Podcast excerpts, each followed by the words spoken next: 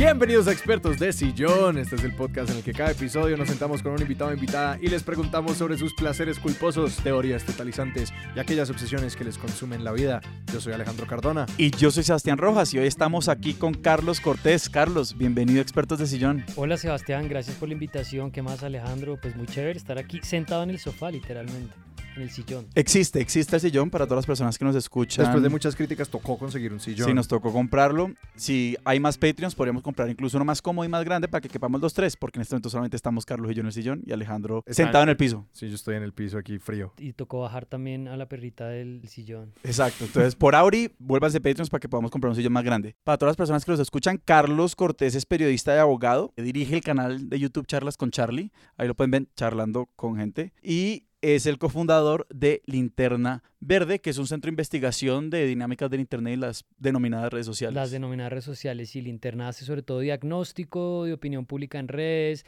de narrativas, de actores y pues es un proyecto bacano que trabaja con sociedad civil. Pero hoy no vamos a hablar de eso, vamos a hablar del ajedrez. Tremendo. Nunca pensé que estaría detrás del micrófono para hablar de ajedrez. ¿Vos todavía jugás ajedrez? Sí, sí, sí. El ajedrez ha aparecido en mi vida de manera intermitente desde que tengo uso de razón, desde que me acuerdo. Y cada tanto viene a rescatarme con distintos niveles de intensidad. No diría que soy un jugador dedicado como quisiera, que eso también siempre es como, ah, debería estar un poco metiéndole más tiempo. Pero hay épocas de mi vida en que le he metido la ficha duro, o sea, de sentarme a estudiar, de ponerme a jugar, de meterme a torneos. Pero digamos que llevo unos años donde el tiempo no me ha dado para meterme más a fondo. ¿Cuál fue ese primer gran encuentro con el ajedrez? Ese primer periodo de intensidad. Pues yo aprendí a jugar ajedrez como le sucede a mucha gente por cuenta de sus papás o de un hermano, alguien de la familia. En mi caso fue mi papá. Mi papá tiene obviamente una relación con el ajedrez un poco más política, pues porque él llegó a Bogotá, él es de Chiquinquirá, y llegó pues en una época medio hippie, con ideas revolucionarias, o sea, frecuentando gente de la nacional, leyendo filosofía, y el ajedrez ahí se acoplaba mucho como para sentarse a tomar trago, a jugar, a hablar de política. Entonces él le empezaba a mostrar a mis hermanas, yo tengo dos hermanas, no les interesó mucho. Vos el menor. Sí, y yo me quedé entonces eh, aprendiendo el juego. Entonces digamos que mi primer contacto que tengo memoria es por ahí unos 6, 7 años con el tablero encima del estudio de mi papá, que estaba lleno de libros de derecho y libros de filosofía y libros de ajedrez, y me empezó a enseñar pues cómo se movía y, y a entender el juego. ¿Y ese tablero tu papá tenía como mística particular? O sea, era como un objeto, como, no, no le toque el tablero a su papá. o, es, digamos, tenía ese lugar en la casa o... No, de hecho yo con el paso del tiempo le he dicho, tú no tienes un tablero bonito en tu casa. No, no le preocupaba mucho, tenía esos que eran medio que venden como en Opsa o donde se hacen cosas de madera, pues de, eh, o ahí en Sí. el pasaje eh, Rivas, ahí en el centro, que tienen la superficie como de tapetico verde, pero no era un tablero elegante. Tenía un reloj que alguna vez yo dañé, ese, ese era un objeto más preciado. Y sí, algunos libros que en general sí eran también objetos más preciados. ¿Reloj de- tipo tema. temporizador de ajedrez? o Claro, el que tiene Ya. los dos, pues ya no vienen así, pero eran muy bonitos porque son dos relojes análogos de lado y lado, pues para poder, cada cual está marcando el tiempo, y una aguja donde básicamente marca pues el tiempo que se establece para la partida y es, es, es interesante porque cuando ya pasa, la bandera se cae y entonces ahí se acabó el tiempo. Y entonces arrancaste a jugar ajedrez a los siete años o, digamos, el juego vos intencional, entrenado, vino después. Sí, pues esto también tiene que ver como con una historia de fracaso y es que en mi colegio, muy competitivo, había una predilección por ciertos deportes, ¿no? Muy al estilo como de el capitán de fútbol americano, que era el Pero no había fútbol americano. No, fútbol, soccer, lo que dirían los gringos, fútbol, 11 contra 11, matemáticas, básquetbol. Teníamos como unos eslóganes de the best for the best, que nos reímos con mis amigos hoy en día porque era como una exigencia de ser los mejores en todo. Y a mí, pues, me hubiera encantado estar en el equipo de fútbol. Intenté, estuve como en las primeras selecciones, pero eso era una competencia a muerte, o sea, un trauma que duré un tiempo exorcizando. Entonces, por cuenta de eso, se empezaron a dispersar mis intereses y yo terminé dedicándome en el colegio al periodismo y al ajedrez. Entonces, ¿Al club de ajedrez del sí, colegio? y teníamos un equipo muy fuerte. Yo creo que ese fue un primer momento fuerte mío. Si mis amigos oyen esto, pues van a decir, este farsante, este huevón acá, cuando nosotros había varios mejores, pero fuimos campeones de equipo en un coli un par de veces. Estuve por disputar una medalla que perdí tristemente con un amigo en un tercer y cuarto puesto, pero en ese momento la costumbre con amigos de irnos después del colegio, había una parada, no sé, en algún otro colegio de Bogotá, podíamos tomar una cerveza y nos poníamos a jugar ajedrez que entre las demás personas del colegio era como medio ñoño, estaba un poquito devaluado en ese momento. Sí. Las chicas tampoco les parecía, uy, no, juega ajedrez, buenísimo. ¿Cómo es la estructura competitiva del ajedrez como a nivel colegial? Tipo, se compite, pues, tipo, por equipos. Yo sé que el ajedrez es un juego de uno contra uno Sí. o deporte, creo que todavía está considerado. También está la sí. modalidad dobles. Se puede hacer de, pues, uno puede hacer Si como en tienes las raquetas. Claro, Eh, exacto. si tienes las raquetas, se puede jugar de a dos. Pero no, lo que iba a preguntar era tipo, uno cuando compite intercolegialmente, lo que rankean son cómo están jugando el colegio o sencillamente, ah, ganó tal pelado de tal Carlos tiene tantos puntos en la Sí. liga. Sí. Bueno, esto era, eh, digamos, de nivel colegio, había gente dentro de, mi, de mis amigos y, y, pues mitos como, uy, este es, me acuerdo de uno que era Colmenares, que era súper fuerte de otro colegio, pero pues era igual amateur, o sea, había gente que sí estaba tomando clases con profesores, yo nunca tomé clases con profesores, pero en general en esto era, hagan de cuenta como una mesa de una cafetería de colegio y están, no sé, eh, un equipo tiene 10 personas, otro equipo tiene 10 y se van corriendo unos hacia la derecha, otros a la izquierda y van haciendo enfrentamientos, una cosa como el formato suizo, que no es que uno juegue todos contra todos, sino que hay seis rondas en ese proceso de, de moverse en la mesa. Eh, generalmente, obviamente, los que ganan pues se enfrentan entre ellos, los que pierden se enfrentan entre ellos y al final pues de eso los que más puntos tienes, entonces sacan eh, título por equipos y obviamente título individual. ¿Y cómo funciona un equipo de ajedrez? O sea, ¿cómo es el entrenar? Sí. Pues porque, claro, uno, digamos, por usar la analogía o la comparación del fútbol, pues sí, esa gente que quedaba después del colegio y trotaba y jugaban y los ponían a patear el balón a la cancha. Yo no sé, las cosas que hacía la gente que jugaba fútbol. ¿Cómo es entrenar ajedrez y sobre todo entrenarlo como parte de un equipo? Pues nosotros en ese momento mm, no teníamos profesor de ajedrez, no teníamos un entrenador que sí tenían otros colegios, éramos casi todos autodidactas. Pero una gran pregunta sobre el ajedrez que es interesante es cómo se estudia, porque ha habido cambios rápidamente. Es decir, cuando yo estaba en el colegio mm, no existían los simuladores, la- los motores que hay hoy en día. Claro. Entonces en ese momento era muy analógico el trabajo, ¿no? Entonces uno abre unos libros, mira unos problemas, en ese momento, por ejemplo, recortar, todavía tengo por ahí algunos recortes de periódicos, de partidas, no sé, en ese momento, por ejemplo, cuando Kasparov jugó contra Deep Blue en 1996, que ese también es un tema interesante, pero realmente era muy autodidacta, era muy de sentarse casi que como si uno estuviera llenando un crucigrama con un tablero, mirar una jugada y pues generalmente la secuencia era, bueno, primero tienes que aprender aperturas, eh, tienes que aprender juego medio, tienes que aprender juego final y táctica, era como un poco hacia donde se dividía, pero pues el estudio del ajedrez son ríos y ríos pues de libros y de conocimiento.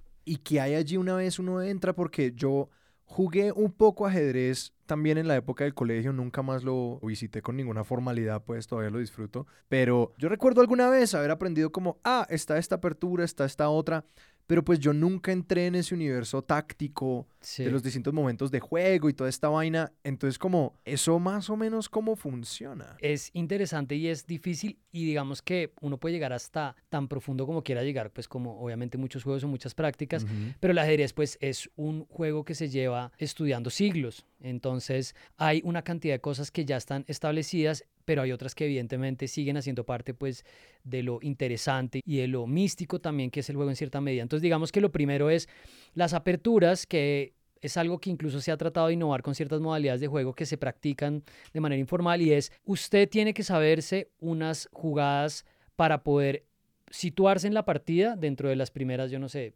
9, 10 jugadas que son más o menos predecibles, Sí. con el objetivo de poder tomar un lugar en el control central del tablero, que es lo fundamental cuando empieza un juego de Que ajedrez. es como la mitad del Sí. tablero. Claro, son, tenemos 8 por 8, entonces los cuatro cuadros del centro El 4x4 del el 4 centro. por 4 del centro, finalmente es la disputa porque si uno domina el centro en la apertura de ajedrez, pues tiene más posibilidad de disputarlo. Ahora, si uno hace una mala apertura, pues en tres jugadas ya está muy mal posicionado. Entonces, esa parte del estudio que a mí no me parece tan fácil, no me interesa tanto y además no soy tan bueno, es muy de memoria. Entonces, bueno, Claro. te sabes el juego italiano, te sabes la Rui López, te sabes el gambito y eso generalmente lo que hacen las personas que no son tan avanzadas, pues como yo, es como yo me aprendo dos o tres aperturas más o menos las conozco, pero si alguien viene y me sale con una cosa así rarísima, pues probablemente no va a saber qué hacer.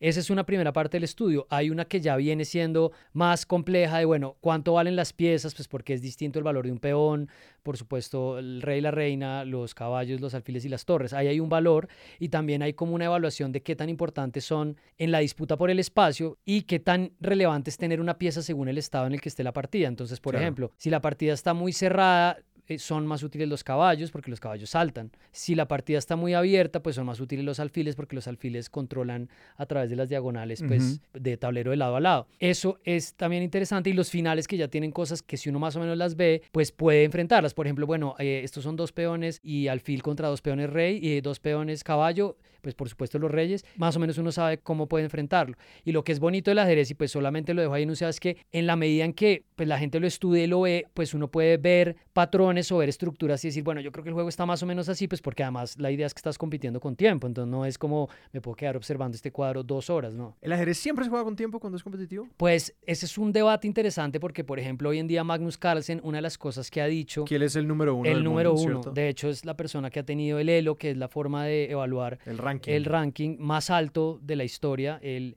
quisiera llegar a 2900. Dicen que es poco probable que llegue. Yo aquí lo tenía anotado. 2882. sí, eso fue lo más alto que llegó él. Ese es el puntaje que ha tenido como su Es el puntaje más alto de la historia que ha tenido un jugador de ajedrez. Sí. Kasparov, ¿cuánto tenía? Creo que Kasparov fue el primero que rompió la barrera de los 2500 tal vez, pero no estoy seguro. Y es como sencillamente nadie le puede ganar, entonces el tipo sigue ganando puntos. Si pierdes una partida, pierdes uno de esos puntos.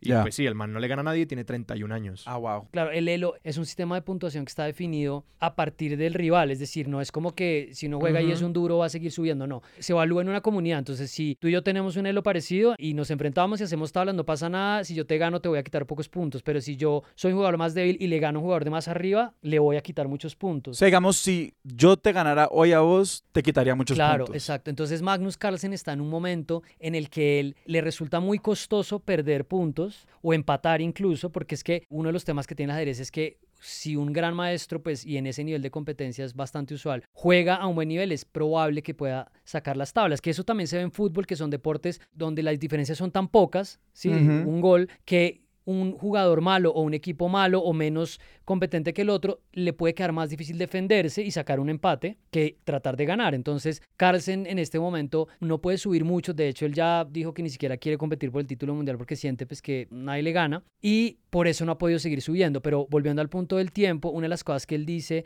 es que se debería ajustar dentro de las competencias de alto nivel del título mundial las partidas que no sean de tanto tiempo, porque en realidad existe todo. Existe Bullet, que es gente loca que está en internet jugando partidas de un minuto. Yo creo que está con un Red Bull en una mano y con la otra en el, en, el mouse, que es, muy difícil de jugar. Existe pues... y, eh, ahí sí, ese es muy mecánico, ¿no? O sea, ese sí es muy como, tenés que saberte los órdenes de ciertas jugadas. Sí, tiene algo interesante el bullet y es que está muy pensado de jugar variables que sean obligadas, o sea, que tú constantemente pongas al rival a que tiene que reaccionar como tú piensas. Por ejemplo, yo me como esta pieza, él la tiene que tomar también. Y así vas rápido, va rápido, bueno. Pero yo realmente no sé jugar mucho de eso. Después eso es como otro juego. O sea, jugar ajedrez en un minuto es como otra cosa. Sí. Pero hay formatos que son chéveres, que es por ejemplo cinco minutos con dos segundos de incremento por jugada. ¿Cómo ha sido segundos de incremento? Cada vez que juegas, te devuelven dos segundos. Oh, ¿Eso para qué sirve? Para que si tú llegas a una posición que ya puedes sostener, eh, puedes mm, sostenerte en un tiempo. Entonces, por ejemplo, la apertura se juega muy rápido y entonces te quedan tus cinco minutos para, ah, para, para lo que necesitas jugar. Entonces, Carlsen ha sido uno de los que ha dicho, hagamos secuencias de partidas rápidas, combinadas con un poquito más largas, pero pues en el ajedrez clásico, pues puede haber partidas de seis horas con diferentes modalidades de control del tiempo. A mí me gustaría que nos contaras sobre la historia del ajedrez. O sea, este juego es, ¿de dónde salió? ¿Tenés idea de dónde? Sí, bueno, no tengo idea de dónde salió, pero hay distintas versiones sobre de dónde vino el juego. Ok. Y aquí creo que puedo perfectamente. Experto de john.com, eh, no pasa tener imprecisiones, pero hay, digamos, un mito más o menos aceptado que fue un juego que diseñó un juglar o una persona para el rey, de alguna manera para decirle, vine a inventar este juego que además es una metáfora de la batalla, del control del reino. Pero pues estamos hablando de vertientes que se habla desde Persia, pasando por Europa, pasando incluso por África, pasando por China, porque hay, hay, similitudes en India, por supuesto, también. Entonces, no hay una fecha exacta desde la cual se empezó a jugar ajedrez. Hay variantes, pero estamos hablando de un juego que se está jugando por lo menos desde el siglo octavo, noveno. Y ahí viene también un poco el tema de cómo se ha desgastado el uso de es un ajedrez político. Estamos en Mm. una situación de jaque, jaque mate. Claro. Pues que son metáforas del poder que pues sí dicen cosas, pues yo no sé ya cuando alguien titula o cuando alguien dice en las noticias, qué tanto le dice, pero pues por supuesto sí hay muchas maneras de entender los conflictos, la competencia y pues el, el mismo control y la creatividad en el ajedrez, que son de las cosas que a mí me parecen más interesantes. Pero eso, de hecho, me genera mucha curiosidad ahorita que hablas de la creatividad en el ajedrez, porque, pues, al menos pensando en lo que nos contaba al principio de uno estudia las aperturas y estudia como lo de medio juego, dijiste, como un- Juego medio, el sí. juego medio y pues digamos los cierres un poquito. ¿Dónde está la creatividad en un juego que al menos en el primer cuento que nos echaste tiene mucha cara de qué tantas fórmulas te puedes aprender y puedes memorizarte y además en un ambiente donde aparentemente todo el mundo también se está memorizando las mismas fórmulas, porque no es como que haya 10 libros y es como que, uy, yo tengo un libro que es súper arcano y nadie conoce, están las jugadas maestras, no sé. Pues yo pienso que esa es una diferencia importante porque hay que dividirlo mucho entre los grandes maestros, los maestros internacionales, hay todo un escalafón. ¿Cómo es que es ese ranking? Es Gran Maestro, es el título más alto. Gran maestro es el, el más alto, le sigue eh, maestro internacional, después creo que le dice maestro nacional, pero para cada ascenso tienes que ganar cierto tipo de competiciones para que te den normas que te permitan ganar y poder ser reconocido como un maestro. Entonces, por ejemplo, Magnus Carlsen fue el gran maestro más joven de, de la historia, eh, creo que tenía 13 años, Uf. pero hace poco le quitó ese puesto un jugador que viene muy fuerte que se llama Alireza Firuza, que es un francés, que se lo ganó a él. Entonces estamos hablando, pero ojo, Magnus Carlsen lleva de primero en el mundo hace como por lo menos 10 o 12 años. Y hace poquito hubo un chico que ascendió a Gran Maestro acá colombiano, ¿no? Sí, yo no he seguido a los ajedrecistas colombianos como quisiera. Conozco a dos que incluso vi partidas y en su momento eran como parte del mito. Uno es Miguel Cuellar Gacharná, que fue uno de los grandes ajedrecistas de Colombia como entre la década de los 60 de los 80 De hecho, mi papá, dentro de los relatos que tenía cuando me enseñaba a jugar ajedrez, decía que él le hizo tablas alguna vez en unas simultáneas. Las simultáneas son exhibiciones típicas de jugadores muy fuertes Ah, que juegan contra muchos jugadores a la vez. Y pues es, lo hacen incluso, se, se vendan los ojos. Pueden hacerlo en muchas maneras. Se vendan es, los ojos como así. Pues que es una cosa ah, impresionante. ya, y le narran la, las... Eh, no, ellos empiezan a memorizar cómo están los tableros. Sí, sí. Que eso es una cosa delirante, ¿no? Entonces, por ejemplo, tienen 10 tableros y están jugando y están pasando por cada puesto, simplemente están diciendo, "Ah, en la, allá jugamos esto, allá jugamos esto, porque en la cabeza tienen la jugada. Entonces, eh, Miguel Cuellar Gacharná es este primero y Alonso Zapata fue también un, un gran maestro colombiano, pero de los de últimamente creo que estaría pelándome porque sí hay unos nuevos, pero Colombia en general, incluso en el contexto latinoamericano, pues no es un, un jugador fuerte, no es un miembro fuerte de la competición.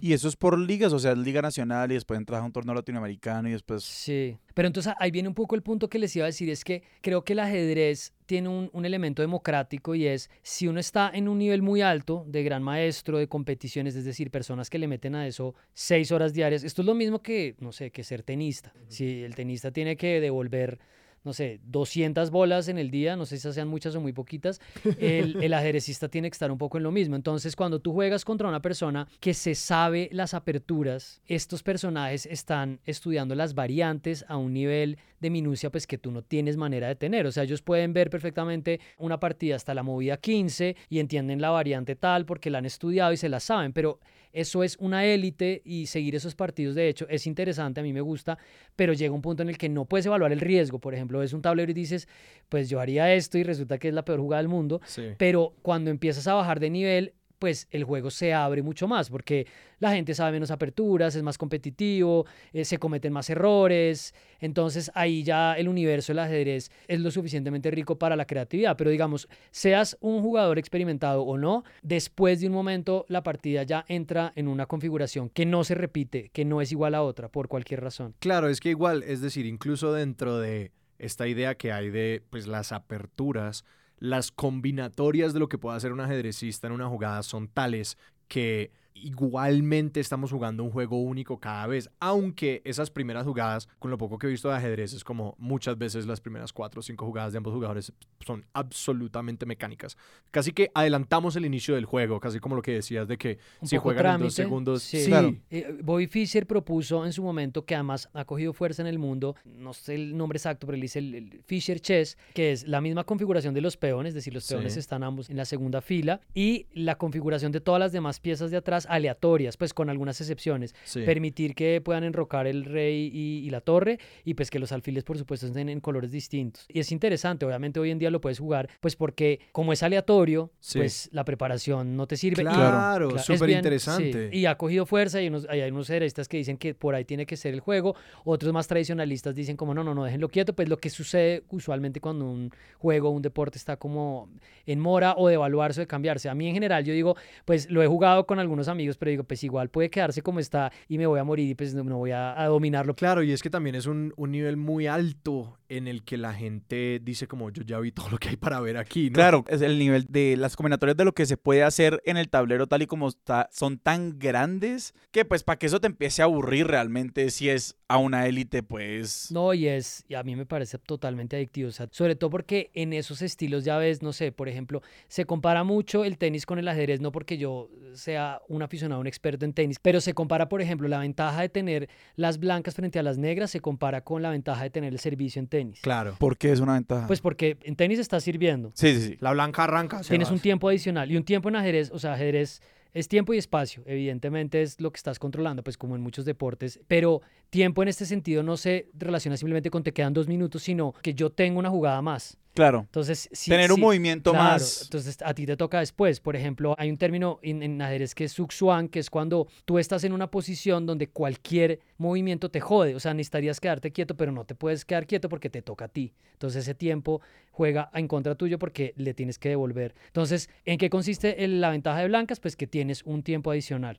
Y eso permite jugar con un poco más de perspectiva. Bueno, yo vengo acá. Entonces, tiene que ver con lo que les decía de las combinaciones y de la creatividad, porque cuando ya se empieza a abrir el espacio, y así como decía en tenis, hay jugadores que, por ejemplo, y esto es una cosa que lo hizo Fischer en su momento en el duelo este histórico que cumplió hace poco 50 años con Spassky en Reykjavik, que fue como el duelo del siglo del ajedrez cuando Estados Unidos recuperó una corona que había perdido desde la Segunda Guerra Mundial. Pues que esto es en la Guerra Sí, Fría, que entonces es era pura como Guerra Fría. La, meta- la gran metáfora de la Guerra Fría Sí. de estos dos hombres Es jugándose. espectacular. sí. Ese momento del ajedrez es es la tensión pura, pues, de que Estados Unidos en el top 10 tiene cinco jugadores en este Mm. momento. Muchos, pues, inmigrantes. Por ejemplo, Fabiano Caruana es italiano. Levon Aronian, yo creo que también es de ascendencia tal vez rusa o asiática o balcánica. Eso es bastante, ¿no? Sí, yo también iba a decir como o Asia del Sur o irlandés. No es gringo, Estamos no es gringo. territorio africano quizás. Es, es de inmigrantes porque ellos, yo creo, sí, no, pues es de, de cinco continentes. Sí, sí, sí, sí, sí.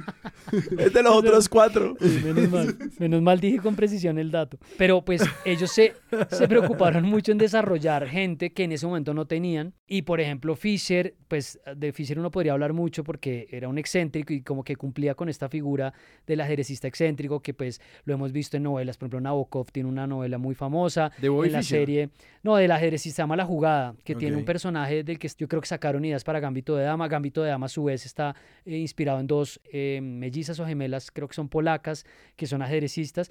Pero el caso es que Fischer, por ejemplo, era una persona que hacía sacrificios de formas que no parecían tener sentido. Hoy en día el algoritmo entra y puede evaluar rápidamente la posición. Entonces tú te encuentras con jugadores que hacen muchos sacrificios, que hacen jugadas intimidantes a pesar de que están siendo atacados. Claro que eso es ese componente humano que es tan interesante. Claro, y ahí te está comiendo la cabeza porque entonces tú sientes que tienes una buena posición y estás atacando, pero resulta que la otra persona no está parando bolas y está saliendo por otro lado a atacar y uno dice, pero ¿será que está haciendo un bluff y tiene algo para hacer o será que realmente me va a joder? Y ahí es donde se abre mucho porque pues hay gente que sí tiene unas combinaciones que después de que las ves ya completas y como que estás viendo el cuadro, después te alejas y después lo ves y dices, pues lo que acaban de hacer es espectacular y ganan así o, el otro se rinde o, o recuperan una posición perdida. Me quiero devolver rápidamente a cuando dijiste deporte, porque incluso cuando lo dije yo, yo era como, ¿cuál es el término apropiado? ¿Deporte o juego? Porque yo recuerdo en el colegio haber oído y tener como ese debate pendejo como de, ¿el ajedrez es un deporte o un juego? Sí. ¿Cuáles son las razones para decirle juego o deporte? Ahí siempre una discusión. El ajedrez en este momento no hace parte de los Olímpicos, por ejemplo. Ajá. Hay Olimpiadas de ajedrez, de hecho acaba de pasar en India una Olimpiada grande y por supuesto hay muchas competiciones, pero no se considera un deporte olímpico, que siempre ha sido una pregunta, ¿por qué no es un deporte ¿Y olímpico? por qué? ¿Pero por qué debería hacerlo? Pues en general la atención o la discusión es que es por supuesto una práctica de enorme exigencia intelectual y física, es decir, está documentado en papers académicos, no sé, el peso que pierde un jugador, eh, las calorías que está quemando, el nivel de preparación que tiene que tener, pues porque vas a estar sentado sentado en ajedrez clásico, puedes estar sentado seis horas ahí y vas a tener que ganar simplemente si tu cabeza te va a acompañar hasta el final, porque si Claro. en un momento no te acompaña, entonces Claro, y que el cerebro tiene un consumo calórico Claro, altísimo. y ahí es donde dicen, no, esto es una práctica física, pero pues en otro sentido, pues sí se puede eh, analizar simplemente como un juego, pues simplemente entre comillas, pues porque se están sentando dos personas alrededor de unas reglas en un tablero donde pues se conocen eh, las reglas, pero no se conoce el resultado y pues no está asociado a una práctica física, pero pues ahí ya empezaría a especular. Y es súper interesante porque yo no sé cómo sentirme sobre esto, porque realmente el argumento en contra del ajedrez como deporte, también casi como que como no se ve como otros deportes, también al mismo tiempo desconoce que los otros deportes tengan un componente táctico y mental tan fuerte como lo tienen, ¿no? Sí. Que pues cualquier persona que ha jugado un deporte de forma avanzada es como, no, no, no, esto no es solamente como de quién es el más fuerte o el más rápido o el más hábil, esto tiene unos elementos tácticos muy grandes, solamente que supongo que el ajedrez no involucra tantos grupos musculares como otros deportes. Sí, sí, sí, está, está como la mano que está así y Sí, la sí, mano sí. sobre la quijada y sobre la cabeza. Eso es como todas las escenas son las mismas, como emocionante partida de ajedrez y uno mira las fotos y es como se está agarrando la cabeza, está como espelucándose porque se empiezan a jalar los pelos. A mí me parece que hoy en día no estoy al tanto de si ese es un debate importante. Creo que el debate más importante del ajedrez está más hacia el uso de la inteligencia Los artificial y computadores, los sí. algoritmos. Está un poco más ahí. Ve, y por ejemplo, ahorita que hablabas un poquito de que un jugador puede ser, no sé, más arriesgado en, en un contexto en el que de pronto no tiene con qué. Uno, ¿qué tanto realmente puede como generarse una idea de las siguientes, no sé, cinco jugadas? O sea, ¿qué tanta banda ancha tiene uno como para pensar como en esas posibles trayectorias que puede tomar el juego con cada jugada? O sea, digamos vos, ¿qué tanto hacia adelante puedes ver el juego? ¿Qué tan importante es eso? Lex Friedman es un científico de MIT y entrevistaba hace poco a Magnus Carlsen y él le insistía, le insistía por la pregunta de cómo pensaba en las jugadas. Entonces le preguntaba, ¿tú te imaginas el tablero en tu cabeza o tienes un árbol de problemas? Y como que Carlsen no podía terminar de decirle, como que le decía, no, yo tengo como el esquema de este tablero y tengo unos tableros que están ahí paralelamente, pero en realidad sí es como un árbol de decisión, que así también está pensada la lógica computacional. Sí. Para jugadores como yo, yo no puedo imaginar, no sé, un escenario de tres o cuatro jugadas más adelante, de pronto cinco si estoy ultra concentrado, pero en ese caso, que es lo que a mí me parece más bonito del ajedrez, ya no estás tanto pensando en exactamente cómo va a estar el tablero, sino que ya puedes empezar a ver hacia dónde va. O sea, Ajá. uno puede decir, no estoy seguro y pues, y además si estás corto de tiempo, de pronto calculaste mal y te das cuenta de que lo que pensaste que no estaba, sí estaba y te fuiste y esos errores duelen infinitamente, pero si puedes ver, ok, yo pienso que como va la jugada, van a quedar estos dos peones abiertos, entonces por ejemplo, dos peones abiertos es más fácil de atacar que si estuvieran juntos porque uno defiende al otro. O yo creo que si estos termina acá, yo voy a poder meter mi torre en la fila 7, que es una fila muy poderosa cuando uno está atacando la línea de los peones o el rey. Entonces, eso es lo que puede servirte, pero yo en general no, no soy, digamos, una persona con buena memoria y es un reto, pues porque la gente que tiene muy buena memoria o memoria fotográfica, si a veces uno termina una partida con alguien, que eso es algo muy bonito del ajedrez, y es que puede ser tu rival, y también se lo preguntaban a Carlsen en este episodio, puede ser tu rival más enconado y que más detestes, pero generalmente cuando termina la partida la comentas un poco, la comentas con el Claro. qué fue lo que pasó, qué fue lo que hiciste mal, entonces, ¿por qué la comentas? Y entonces Carlsen decía, porque es que por más que odie a este personaje o compita contra él, no hay nadie que pueda entender mejor la situación en la que yo estaba Mm. que él. Y ahí te das cuenta un poco de cómo se está pensando el tablero entre los dos. Y ahí creo que juega un poco menos el cálculo exacto, sino los patrones. Hay ciertas reglas, ciertos principios, como uno dice, ok, de nuevo, lo que decía, si el espacio está abierto, hay ciertas piezas que funcionan mejor, si el espacio está cerrado, hay otras. Y ahí ya es de verdad interminable, o sea, eso ya no se agota jamás. ¿De dónde viene ese odio entre esos jugadores? Bueno, ahora mismo en el mundo del ajedrez hay un escándalo grande. Sí, es que, que- estoy pensando en eso. Claro, no, pues me parece muy chistoso porque es como el chisme, pero es como el mundo del ajedrez está en mucho estrés en este momento porque hoy en día el ajedrez, pues por cuenta de la pandemia y por cuenta de la serie Gambito de Dama, tuvo un resurgir muy grande en el mundo, muy grande, o sea, explotó hasta el punto de que entre 2020 y 2021 tú podías entrar a Amazon a buscar tableros y no encontrabas. Oh, wow. Wow. Una cosa que era realmente increíble. Y también, por supuesto, de nuevo por la pandemia y la posibilidad de jugar en línea. Entonces hay muchos torneos que se hacen en línea, donde hay unas preguntas por la trampa, por de qué manera eh, se está ayudando el jugador, qué tanto lo está haciendo solo. Bueno, y hace poco jugaron en un torneo de estos, pero este sí era presencial, entre Magnus Carlsen y Hans Niemann. Hans Niemann es un adolescente, tiene creo que 18 años, que está subiendo y que está mostrando mucha fuerza. Está de 40 en el mundo, entonces para que ustedes vean la diferencia. Niemann está en un elo de 27.01 y Magnus está en 28.56. Decías tú, estuvo en 28.82. Entonces es un personaje joven que además habla, que además es como esas personas medio verseras que se acaba un, un partido y provoca y tal, y tiene un antecedente comprobado por él mismo aceptado de haber hecho trampa en una plataforma, en la más famosa plataforma paga, que es chess.com. Entonces jugó contra Magnus Carlsen en un torneo presencial y le ganó a Magnus Carlsen. No es que Magnus no pierda nunca, pero no es usual que pierda y pues no es tampoco usual que pierda Y contra un con el jugador así. 40. Y que viene subiendo, que no es un jugador débil y apenas se termina el partido, él se retira del torneo y simplemente dice en Twitter, Carlsen se retira del torneo. Bueno, también tiene que entender que Magnus Carlsen, como todos, tiene sus elementos de diva, ¿no? Sí, él, es, claro. él es un tipo pues que es muy fuerte, que a veces es despectivo con ciertas discusiones del ajedrez. Él mismo dijo que no sabía si quería disputar el título, pues él es el rey en este momento del deporte. Entonces él se retira del torneo, pierde el partido, se retira y dice después, yo no voy a decir nada porque me meto en un problema. Incluso ni siquiera lo dice, sino que pone un fragmento de YouTube de Mourinho, donde Mourinho está diciendo eso en una rueda de prensa, que es como, no voy a decir nada porque me meto en un problema. Entonces, ¿qué es lo que está sugiriendo? Pues que hizo trampa. Ahí hay una discusión muy grande sobre el uso de los algoritmos y la trampa en el ajedrez. Yo creo que es una discusión que se puede extender, por ejemplo, al ciclismo con el doping. El ser humano en este momento tiene una pregunta existencial muy grande Pucha, con sí. su relación con las máquinas y con Sí. la inteligencia artificial. O sea, es una pregunta muy, muy profunda. Y no es posible demostrar que uno no hace trampa. O sea, alguien puede demostrar que hizo trampa si, no sé, lo pillaron con un video, lo pillaron con un computador al lado, pero pues demostrar un hecho negativo es imposible. Yo no puedo demostrar que yo no hice algo. Ajá. Puedo decir yo estaba en tal lugar, entonces estoy demostrando un hecho positivo, no un hecho negativo. Entonces él pone ese manto de duda de la trampa, todo el mundo empieza a decir, pero este tipo no puede dejar eso volando. Y cuando parecía que la cosa estaba ahí, se vuelven a encontrar en un torneo, esta vez un torneo en línea, y a la segunda jugada Magnus se rinde, le entrega la partida O sea, el tipo jugó una jugada y se desconectó. y se desconectó. Entonces vuelve... Diciendo yo no juego con este man. Yo no juego con este man. Entonces, deja todo en el aire porque, claro, ¿cómo se comprueba si tú estás haciendo trampa? En el caso de los algoritmos de, no sé, chess.com, que es donde yo juego, o Liches, que es la plataforma abierta, el algoritmo puede detectar fácilmente a una persona como yo si hace trampa, pues porque comparas los patrones de tus jugadas y rápidamente dices, este bueno no juega así, esto no es normal, y, y saca unos comparativos. Pero ahí, ¿en qué consiste la trampa? claro, Estás usando un computador que te está mostrando uno o varios futuros posibles. que te está Ok. dando jugadas sugeridas. Ok. No más los algoritmos. O sea, eh, tenemos que partir aquí del supuesto de que desde que en 1997 Kasparov pierde contra Deep Blue, le, le gana en 1996. Que a- Deep Blue fue una máquina sí, diseñada para jugar de. IBM.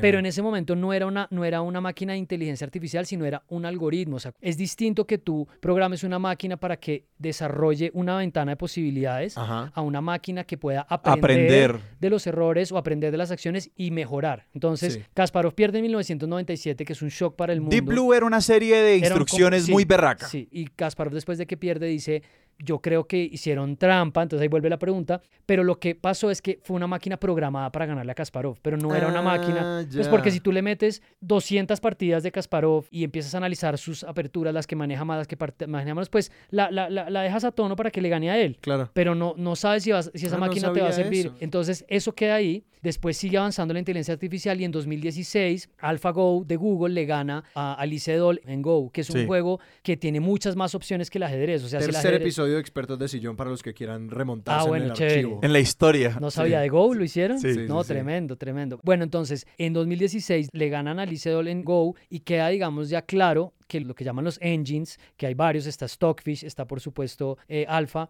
son superiores a un jugador de ajedrez. Es decir, hoy en día le pueden ganar a un jugador de ajedrez, así sea el más duro del mundo. Claro, y el Go es la última prueba porque el Go es el juego más complejo que Sí. hay en términos Ya. computacionales. que es un paso hacia lo que sería una inteligencia artificial general, que todavía no estamos ahí, Ajá. pero que es que yo te doy una serie de reglas, que yo te doy un problema y tú tienes que llegar a la solución. Entonces, ¿en qué está en este momento el mundo de la trampa? Pues obviamente yo puedo tener un computador al lado, yo puedo tener unas jugadas sugeridas del engine, pero en el caso de la mesa entre, entre Claro, Hans, de la presencial. pues están presencial. Entonces, Bobby Fischer era, por ejemplo, muy neurótico y él mandaba a revisar las sillas antes de las partidas en Reykjavik, iban a los baños porque se puede hacer algo, ¿no? Pues yo voy al baño y ahí ya tengo un beeper, en la época de los beepers, o tengo un celular, pero la cosa llegó a tal nivel de delirio en esta discusión entre Niemann y Magnus que estaban diciendo que de pronto había utilizado un vibrador anal que emitía, anal beats que emitía vibraciones como si fuera En Morse. código Morse.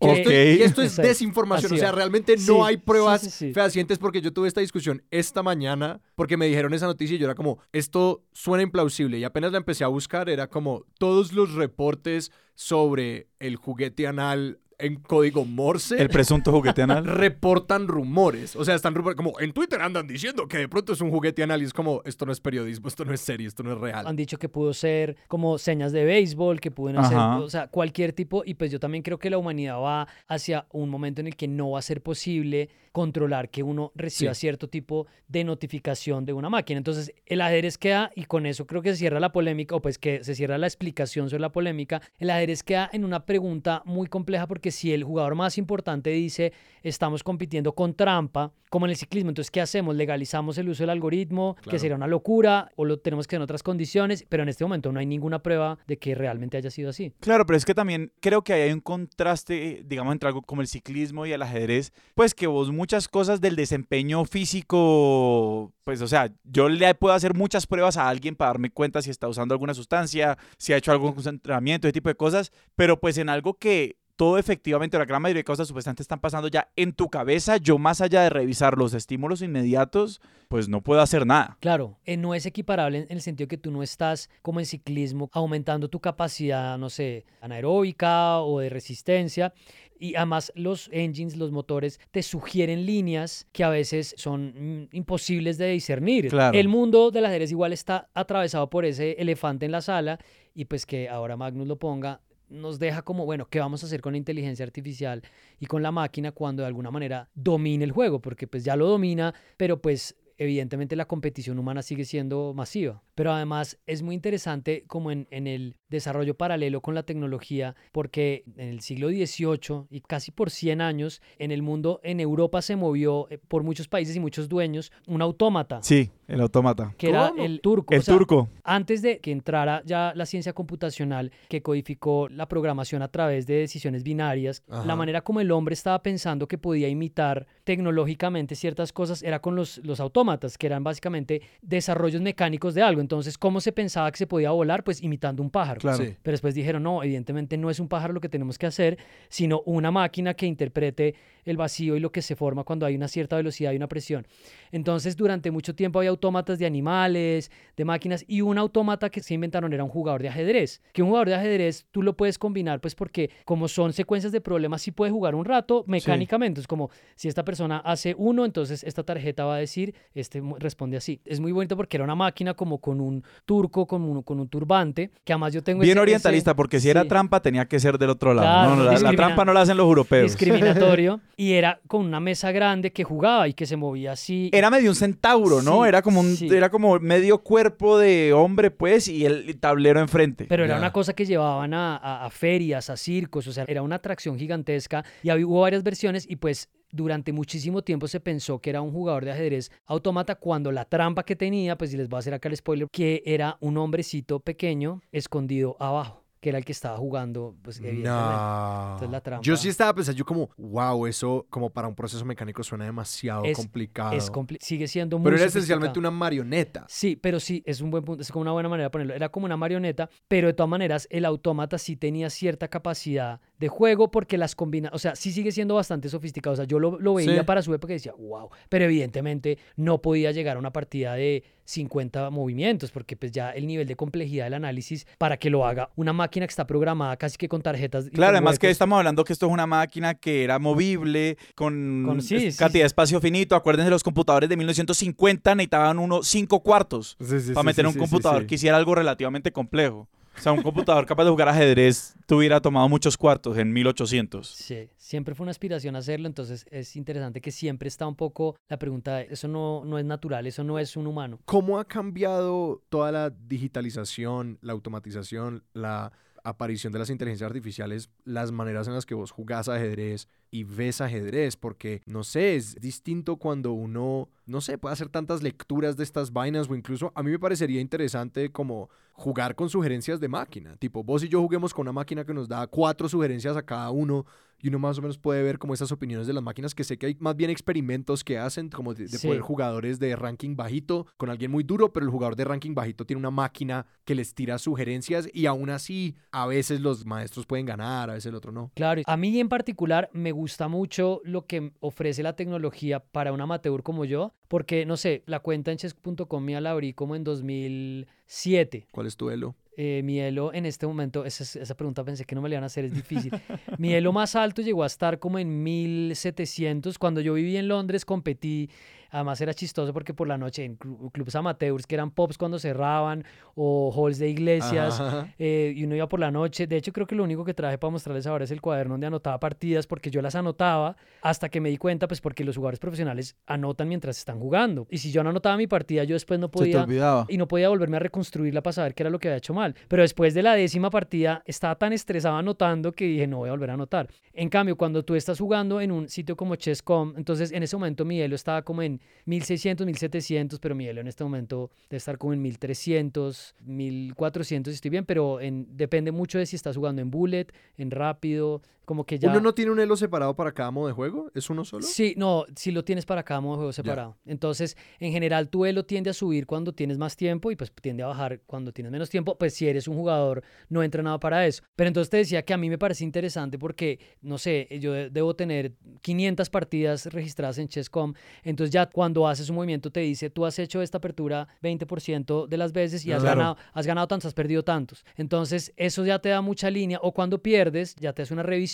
te evalúa y te dice, por ejemplo, esta fue la última jugada que hiciste de apertura, de aquí en adelante te fuiste, esta fue una mala jugada, tenías una mejor, pero después, para revisiones posteriores, Wow. entonces sí te da un entrenamiento y para la gente que le gusta la matemática y las estadísticas, pues te describe exactamente qué tipo de jugador eres tú. O sea, te dice, "Oh, tú juegas así, así te pasa cuando pierdes, te pasa cuando ganas. Y a mí me gusta porque es información pues, que te da ahí para acompañar el proceso hasta donde lo quieras llevar, porque puedes volverte un, un loco de eso. Carlos, ¿y qué tipo de jugador eres tú? Esa también es una pregunta difícil. Yo creo que yo soy un jugador más sólido en finales. Yo me siento en general que soy más fuerte en espacios más abiertos. A mí me gustan las partidas donde no tengo, por ejemplo, trancón de peones, porque los trancones de peones y de piezas es donde hay que empezar a calcular muchos intercambios y donde me parece más difícil entender. Claro. Pero hay gente que es experta en posiciones tácticas, ¿no? Entonces como que se sabe mucha táctica y combine cuando te da cuenta perdiste una pieza. Entonces me gustan las partidas con más espacios. En general creo que soy mejor para los finales de partidas y en general hay, por ejemplo, un debate siempre que, que prefieres entre los caballos y los alfiles. Yo creo que yo juego mejor con los alfiles que con los caballos. Los caballos son muy poderosos, pero son difíciles de usar y también son difíciles de defender. ¿Qué dice que una persona sea más de alfiles que de caballos? es una cosa muy interesante lo que dice el ajedrez de uno o también de, en general, de un contexto como tu aversión al riesgo. Ajá. Y uno trabaja sobre esa idea. Cuando yo era periodista activo, hice mi práctica en Semana hace ya muchos años.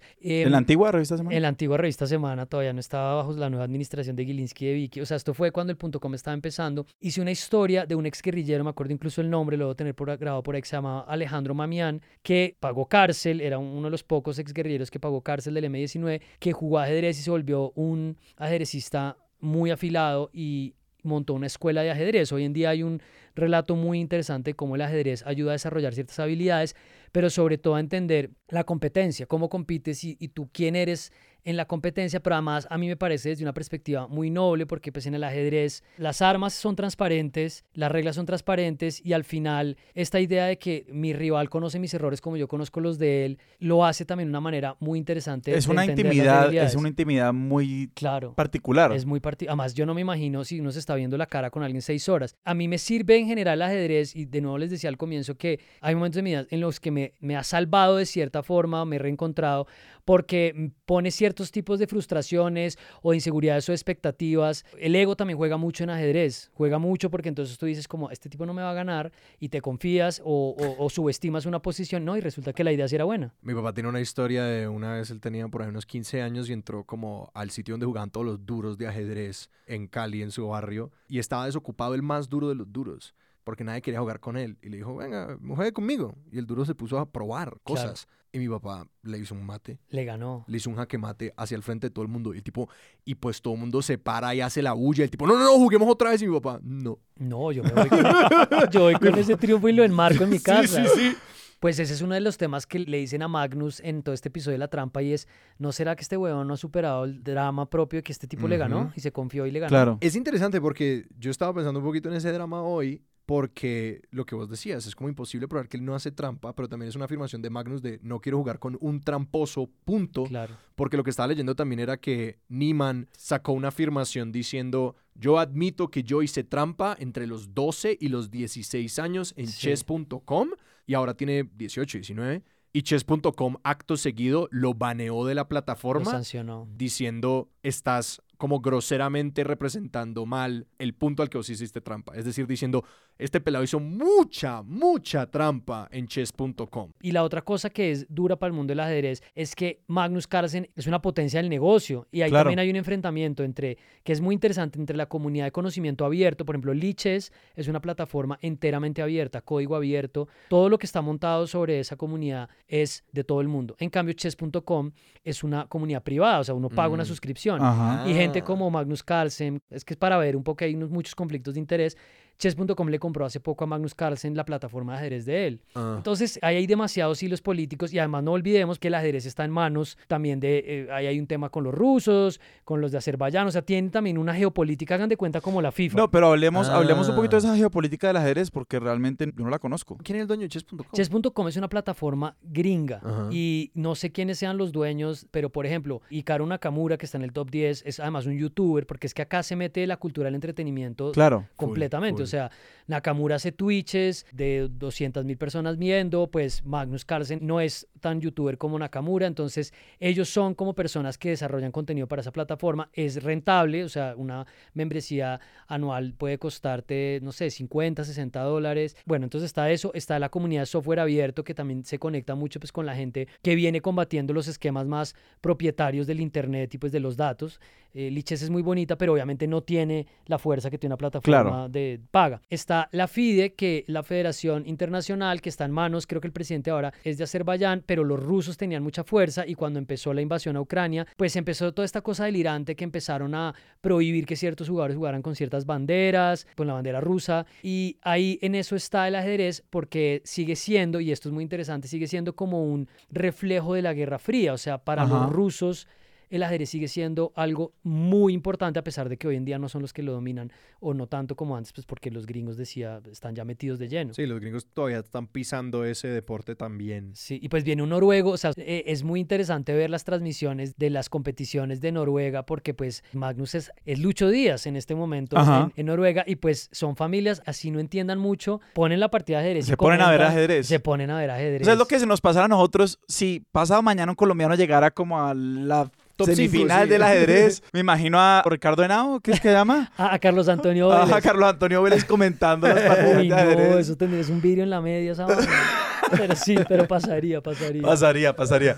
Carlos, yo te quiero preguntar más por los otros momentos en los que te has encontrado con el ajedrez. Nos hablaste un poquito del tiempo que pasaste en Londres, pero ¿qué te ha solucionado el ajedrez? Aludiste un poquito a como cómo te ha, entre comillas, como salvado. Sí. Pero, ¿cuál ha sido ese diálogo que vos has entablado con el ajedrez en distintos momentos? Claro, y qué es lo que te hace como volver al ajedrez en un cierto momento, porque pues, nunca se va del todo, siempre está allí, Sí. siempre está el tiempo que uno pierde, pero sí. ¿cuál Además, es porque es una pasión un poquito lacerante en el sentido de que tenés siempre un puntaje que sube o baja. Sí, no había pensado en ese punto porque yo en general tengo en este momento como una perspectiva muy crítica como de la hipercuantificación de las redes sociales y del entorno digital, ¿no? Sí. Entonces, por ejemplo, a mí me gusta montar bicicleta, pero me niego a bajar Strava porque no quiero un indicador más. Ni quiero algo que me cuente los pasos, ni que me cuente cuántas horas dormí, no quiero saber más. También por lo que hago, pues tengo que estar muy pendiente de si el video funcionó, de la tasa de permanencia, de los retweets y tal. Y el ajedrez tiene ese sufrimiento que te mide todo y que además es muy fácil bajar, o sea, si no estás estudiando, si no estás mirando problemas, la curva sube, pero si la, la pierdes rápidamente bajas. Entonces, para mí, tres momentos grandes, pues en el colegio, sin duda, en el colegio con nos- nuestros amigos jugamos mucho ajedrez. Después, cuando viví en Londres, que tenía más tiempo libre, fue casi que un lujo porque pude leer más libros, pude jugar más. Yo creo que ese fue el punto más alto ya, digamos, de mi edad adulta, porque yo creo que como adolescente era más fuerte. Y ahora recientemente viene como a ocupar un lugar, como de obligarme a salir de ciertas dinámicas en las que yo siento que estoy muy metido de nuevo por cuenta de mi trabajo. Entonces, a mí hoy en día yo trabajé en Twitter, trabajé dos años en el equipo de políticas públicas, creo todavía mucho en la plataforma, pero me parece un hecho que hoy en día difícilmente en redes sociales uno encuentra como intercambios que representen como opiniones valiosas y más lo que la gente quiere performar, ¿no? Todo el mundo Ajá, está como diciendo, es que yo tengo un punto de vista que es blanco y negro, entonces, por ejemplo, ahora que estamos con el canal de charlas con Charlie, yo me he dado cuenta que Twitter ya no marca para mí jamás. O sea, yo Ajá. pongo un capítulo, un retweet, dos likes, pero si digo algo escandaloso, 200 retweets. Sí. Entonces, lo que me ha dado el ajedrez otra vez en este momento es como, primero, si voy voy a parar un rato, digo, no, ni, ni voy a Twitter, ni voy a abrir Instagram, a veces por trabajo lo tengo que hacer, sino me voy a poner ya a jugar una partida de 5-2 o de 10-10 y me obliga como a poner toda mi energía ahí y ahí está y me saca necesariamente como en mi propia cabeza, pero también como ese run run constante de la aprobación del rechazo del blanco, del negro, de la evaluación de lo que les hablaba. Y lo otro que me parece que es interesante, más allá de que haya un troll en el chat, es que la interacción del ajedrez es completamente limpia, es, es aséptica, no están quemando tiempo, nadie se tiró al piso a decir que es que le dolió, nadie está echando cuentos, nadie está tratando de impresionar, las métricas están ahí, pero la interacción es, esta es la partida, empezamos y alguno de los dos gana o vamos a empatar y eso es todo lo que hay. A mí me reconforta y en este momento me da como mucha tranquilidad. Y sobre todo además yo pienso de qué es lo que es valioso para uno, ¿no? Entonces, pues hoy en día a ti te dicen cuánto cuesta tu cuenta de Twitter o cuánto, pues YouTube te dice cuánto ganas, ustedes saben cuántos Patreons tienen, pero al final, ¿qué importa de cuánto sea tu duelo de ajedrez? Pues a menos que, pues si compites y estás arriba, pero de resto es como, es tuyo y de pronto para tus amigos y de pronto la gente que está ahí. Entonces es realmente como un interés de cultivar algo, de pronto estar compitiendo, pero con el único propósito y con el único resultado de sentir que uno está jugando mejor, que eso es chévere, ¿no? Cuando uno siente, cuando uno acaba una partida y de pronto incluso la perdió, pero dice, pucha, no, no dejé una pieza por ahí tirada, no me cometí un error ridículo, como bien, estoy ahí. Y eso es chévere porque no estás evaluándolo contra nada, no te va a dar un peso, o sea, yo jamás he competido por plata en ajedrez, jamás, nunca en mi vida.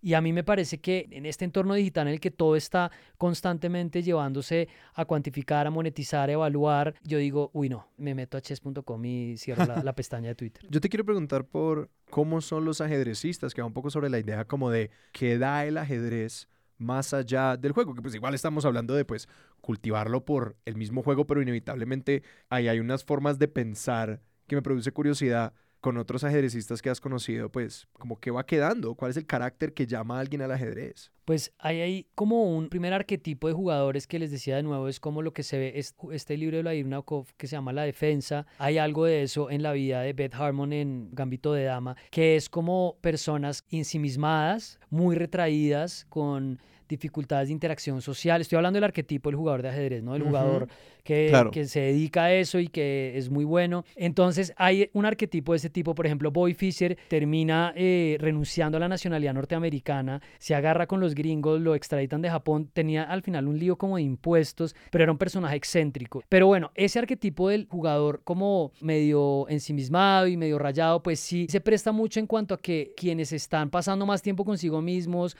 en un tablero de ajedrez y con libros, pues pueden tener una capacidad mayor para básicamente volverse un arma muy afilada en el en el juego. Pero yo pienso que hoy en día sí tiene un elemento muy social y se puede entender así. Pero yo les voy a contar una anécdota chévere a propósito de esto, que está en uno de los libros que yo por ahí he mirado, y es que más o menos como a finales del, del siglo XIX, con 1883, eh, la Universidad de Cambridge tenía un equipo de ajedrez y jugó un partido por correspondencia, que en ese momento se utilizaban mucho los partidos por correspondencia, contra el asilo de Bedlam, que creo que es en el Reino Unido. Que es mandar una carta con... Sí, se van turnando las movidas. Y ganaron los del asilo, les ganaron al equipo de ajedrez. Entonces, si hay una pregunta de la relación de la locura con el juego pues que es la relación de la locura con el arte, que es la relación de la locura pues con la literatura, que sí está presente en el ajedrez. Y es que el ajedrez tiene unas reglas muy rígidas, pero tiene esas reglas tan rígidas es precisamente para de ahí en adelante saltar a escenarios y a mundos que no están previstos y sí hay como una línea entre cierto tipo de locura o de excentricidad que permite al jugador mantenerse como en ese molde, pero pues ver cosas que no están viendo las demás personas, que eso es, es bien chévere. También existe, al menos en mi impresión, como de los ajedrecistas y las personas que juegan ajedrez, ¿no? El ajedrez como este deporte supremamente cerebral, como algo que, pues, muy de intelectuales en cierto sentido, ¿no? Sobre todo como que... era lo de mi papá, él se sentía, que mejor dicho, como la gente, Yo recuerdo sentirme así como a los 11, 12 años cuando aprendí a jugar ajedrez. Yo era como, yo soy un intelectual. Exacto, exacto. Como la gente supremamente inteligente es la gente que juega ajedrez, pero también en un sentido, y hablábamos un poquito ahora de las cosas que vos has ido aprendiendo jugando ajedrez, y es que sobre todo cuando hay que tomar decisiones en espacios de tiempo reducidos, muchas de esas decisiones están guiadas por la emocionalidad. Sí. ¿Vos qué has aprendido tu propia emocionalidad jugando este juego que, digamos, a primera vista es tan cerebral y tan, entre comillas, racional? Pienso que si tengo una personalidad más racional y creo que ahí el ajedrez te puede servir no y puede no servirte, porque yo a veces interpreto muchas cosas como un, un, juego de ajedrez. Yo digo, ok, tengo un par de movidas, tengo que ver cuál es mejor, pero tengo que también saber qué va a mover mi contrincante. Y eso te sirve en algunos contextos, pero en otros lo que a mí me ha dado es como darme cuenta de, mm, no, es demasiado control. O sea, el ajedrez, finalmente un poco lo que implica el delirio alrededor del juego es el control, porque pues si tú eres una persona que puedes ver todas las variantes, pues y un poco la jugada de Nabokov se trata de eso, pues es de un jugador que cree que puede ver todas las variantes, que puede ver todos los escenarios, que puede encontrar todas las respuestas, pero el mismo ajedrez te va a terminar diciendo no, no, no es así. Entonces yo al contrario en mi vida he como dicho, no, yo tengo que desmontar el escenario ajedrecístico de esto y dejar un poquito que fluya de otra manera porque si no voy a pensar que necesito ganar o necesito hacer tablas, pero inevitablemente si analizo muchos temas así, eso sí creo que me pasa. Sí, además porque te da un sesgo por el conflicto como claro, bastante... Que, que el ajedrez en ese sentido pues es un juego de suma cero, ¿no? Como pues alguien va a ganar, alguien va a perder o el caso más raro del empate, que el, empate no es tan común. No, en el nivel que yo juego las tablas no son comunes, pues porque alguien gana, alguien la embarra, alguien se impacienta, pero en el nivel más alto las tablas son la regla general, que es lo que hace que estén optando por otros tipos de, de modalidades para que haya menos empates. Pero si hay una cosa fundamental que para mí es importante del juego suma cero, es verdad, alguien va a ganar, alguien va a perder, eventualmente va a haber tablas. Pero lo que sí me parece más interesante del ajedrez es que sí enseña mucho sobre la derrota. De hecho, es probable que si ganes, mmm, valores menos lo que pasó porque pudiste haber tenido suerte, el otro no vio una jugada, pero tú ganaste. Claro. En cambio, cuando pierdes, sobre todo cuando es un partido que te interesa y tú te devuelves, dices, esto fue exactamente lo que pasó. Y esa idea de volver sobre los errores sin tanto prejuicio, sin ser tan duro contigo mismo porque vas a tener otra partida después, a mí me parece que es bien chévere. Digamos, hemos hablado mucho del ajedrez en la actualidad, pues por el tema de la pandemia, por este tema de la trampa, pero en este momento, ¿qué está pasando con el mundo del ajedrez con el tema del género? Porque yo parte entiendo cuando salió Gambito de Dama era todo un drama de a esta gente no, no le pagaron por jugar un torneo y a los hombres sí les pagaban. Yo creo que en el ajedrez femenino está pasando algo parecido, pues no, el ajedrez femenino tiene un nivel de avance mucho mayor al fútbol femenino, por ejemplo. Pero está pasando lo parecido en el sentido de que es ultra competitivo. O sea, yo veo hoy en día el fútbol femenino y siento que tiene muchas más perspectivas que el fútbol masculino en muchas cosas, porque como no está tan contaminado por elementos de la competencia, no está tan contaminado por elementos Mm. del negocio, pues que evidentemente tiene que llegar a, a cierto nivel de, pues, de salarios, lo que se está peleando. No sé, yo creo que el ajedrez tiene algo de eso, o, o hay competencias en general. En la mayoría de categorías el ajedrez es mixto. questo. Y pues eh, en las Olimpiadas que acaban de pasar en India te encuentras equipos mixtos y pues está un amor contra un hombre, mujeres ultra poderosas que machacaban a, unos chicos, pero evidentemente ya hacia a medida que va subiendo sí se empieza pues a concentrar en, en géneros, pero yo creo que en este momento el ajedrez, y eso sí pienso que Gambito de Dama, increíble, un producto cultural de Netflix termina abriendo eso, le dio a las mujeres como una idea de, ah, esto, esto no es como de hombres eh, sentados en la sala con un brandy eh, muy concentrado, no, esto es una cosa para el que quiera jugar. Si la gente quiere empezar a jugar ajedrez, ¿cómo hacen? Porque, por ejemplo, a mí algo que me ayudó mucho, pues hace mucho tiempo yo creo, fue tener un amigo en la cuadra que también le gustaba, que también quería jugar conmigo. Tener un partner de ajedrez me parece de las cosas más bacanas. Yo a veces le digo a un par de amigos que se ponen todos serios, yo le digo, pero pues huevón, tengamos un, un juego para cuando estemos viejos y nos podamos sentar. Entonces, claro. Dentro de mis amigos del colegio tenemos un grupo, obviamente pues la vida, los hijos hace que sea difícil, pero sí, a mí me parece que una cosa clave es tener a alguien que le guste,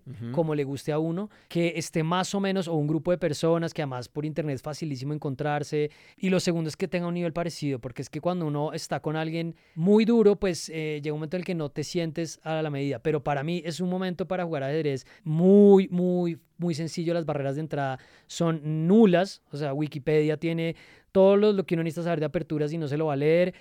Lichess.org es mucho mejor en ciertas cosas que chess.com. Y los videos de YouTube son geniales. Y los videos. La- el par de veces que yo he visto como un análisis de una partida de Sí, ajedrez, yo sé muy poquito, pero uno sencillamente se parcha y le dicen, esto es muy pilo. Yo como que, "Uh, uh, más o menos veo cómo es pilo. Sí, eh, hay muchos canales. Yo creo que, que si, si hay gente que lo tiene ahí, yo simplemente les diría como no lo dejen ir. Para mí ese es como un poco al final mi relación con el ajedrez. O sea, yo sé que no lo puedo dejar ir, ni lo quiero dejar ir, pero soy tran- estoy tranquilo si sé que durante uno, un par de años, no sé, lo- el último año creo que me había jugado por ahí 10 partidas en vivo y en el- los últimos tres meses creo que me he jugado 100. Entonces, depende. Y si uno no lo deja ir y si lo tiene ahí, la vida después te lo va a devolver y va, no sé, te vas a ir a vivir a alguna parte o vas a conocer a alguien y resulta que juega ajedrez y entonces, o, o- o un día quedas náufrago pero tienes un tablero de ajedrez y juegas con ajedrez a alguien o te secuestraron o te perdiste pero tienes un tablero de ajedrez. Yo lo cargo mucho, casi siempre tengo un tablero de ajedrez cuando cuando viajo. Y si no encuentran con quién jugar, siempre está la estrategia de tu papá, que es tener hijos hasta que uno le guste. Sí, sí, sí, exacto. Empezamos esta conversación hablando de la vez que tu papá te enseñó a jugar ajedrez. ¿Cómo es la relación con tu papá hoy? Mira, a mí me parece interesante porque yo le reprocho a mi papá que yo siento que a él no le gusta jugar tanto conmigo, porque inevitablemente él primero se siente un poco en el rol de profesor, ¿no? Entonces me dice como, además tiene más tiempo que yo para jugar. Creo que de alguna forma siempre ha mantenido cierto nivel con dispersión, con ires y venires. Entonces como que por un lado es como, no, pero es que mira, yo pienso que tienes que aprender tal apertura. Y yo le digo, no, papá, compitamos. Sí, sí, sí. Y entonces, nuestra relación ajedrecística como que la hemos ido construyendo, pero yo creo que él todavía no quiere competir contra mí. Como que eso es algo que me parece chistoso. Porque Nos ha es- quitado los guantes, Sí, pues. No, exacto. Yo a veces llego a la, a la casa a almorzar algo y él está sentado jugando un rato. Entonces yo le digo, no, no, un minuto antes de almorzar, yo pongo aquí el tablero y vamos a jugar dos partidas y aquí va a ganar alguien y aquí va a perder alguien. Entonces es como una cosa que nos une, pero en la que no nos hemos vuelto rivales permanentes, que es, es paradójico. La verdad es que sí es, es algo para pensar. No sé si tengo que llevarlo a terapia. Carlos Cortés, muchísimas gracias. Muchas gracias. No, pues increíble haber hablado de ajedrez todo este rato, de verdad. Gracias, gracias expertos de sillón por esto, qué chévere. Y seguro les van a llegar algunas solicitudes de rectificación de datos y información imprecisa. Pues ya saben, expertos de sillón arroba gmail.com. O le pueden mandar un derecho de petición directamente a Carlos Cortés porque él es abogado y lo, lo puede resolver. Carlos, si la gente te quiere seguir a vos y a tus proyectos, ¿a dónde los vamos a apuntar? arroba Carlos Cortés en Twitter y pues aprovecho la cuña para que vayan al nuevo canal del programa en YouTube, Charlas con Charlie. Sebas, a nosotros nos pueden encontrar en redes. Vayan a expertosdesillón.com, ahí están todas nuestras redes, ahí encuentran nuestro newsletter que les llega todas las semanas con el nuevo episodio y además pueden encontrar la forma de participar de nuestro servidor de Discord, que es un lugar donde pueden encontrarse con otros oyentes y hablar de sus pasiones y también pueden apoyarnos en Patreon para que esta vaina siga existiendo y compremos un sofá más grande donde quepa Auri la perrita de Alejandro. Así es, si quieren que mi perrita deje de escuchar los episodios de expertos de sillón desde el piso. Alejandro sí puede seguir en el piso. Siento que este va a ser el ángulo más eficiente para vender este podcast. Expertos de Sillón toma muchísimo tiempo y muchos perritos para producir. Entonces, ayuden a los perritos, dennos dinero, conviértanse en Patreon. De nuevo, expertosdesillón.com para todo esto y más. Expertos de Sillón es un proyecto de Sillón Estudios producido por Sara Trejos con el apoyo de Paula Villán. Nuestra música es de Juan Esteban Arango. Nuestro logo es de Sebastián Márquez, Yo soy Alejandro Cardona yo soy Sebastián Rojas. y esto fue Expertos de Sillón. Hasta la próxima.